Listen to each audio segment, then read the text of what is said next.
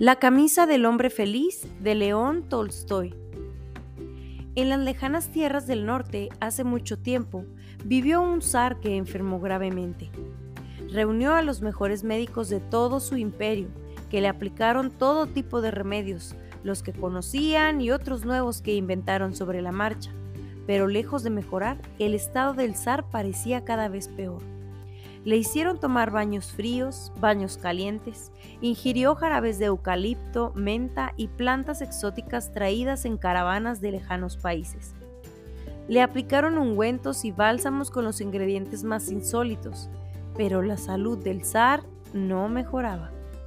Tan desesperado estaba el hombre que prometió la mitad de todo lo que poseía a quien fuera capaz de curarle. El anuncio se propagó rápidamente, pues las pertenencias del gobernante eran cuantiosas y llegaron médicos, magos y curanderos de todas partes del globo para intentar devolver la salud al zar. Sin embargo, fue un trovador quien pronunció, Yo sé el remedio, la única medicina para sus males, señor. Solo hay que buscar a un hombre feliz Vestir su camisa va a ser la cura a su enfermedad. Partieron pues emisarios del zar hacia todos los confines de la tierra, pero encontrar a un hombre feliz no era tarea fácil.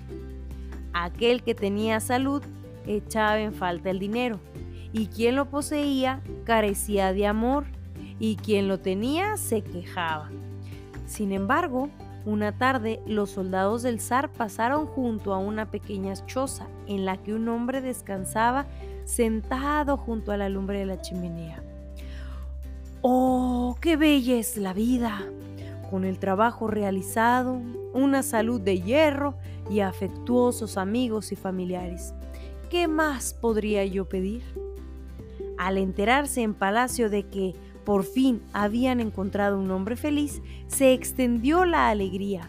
El hijo mayor del zar ordenó inmediatamente, traigan, préstenme la camisa de ese hombre, ofrézcanle a cambio lo que pida.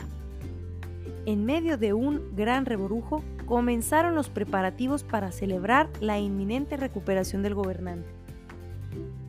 Grande era la impaciencia de la gente por volver a ver a los emisarios con la camisa que curaría su gobernante.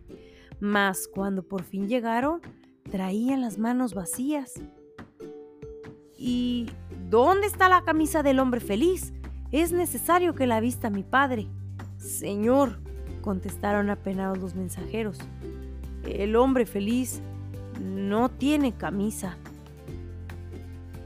Y colorín colorado, este cuento se ha terminado.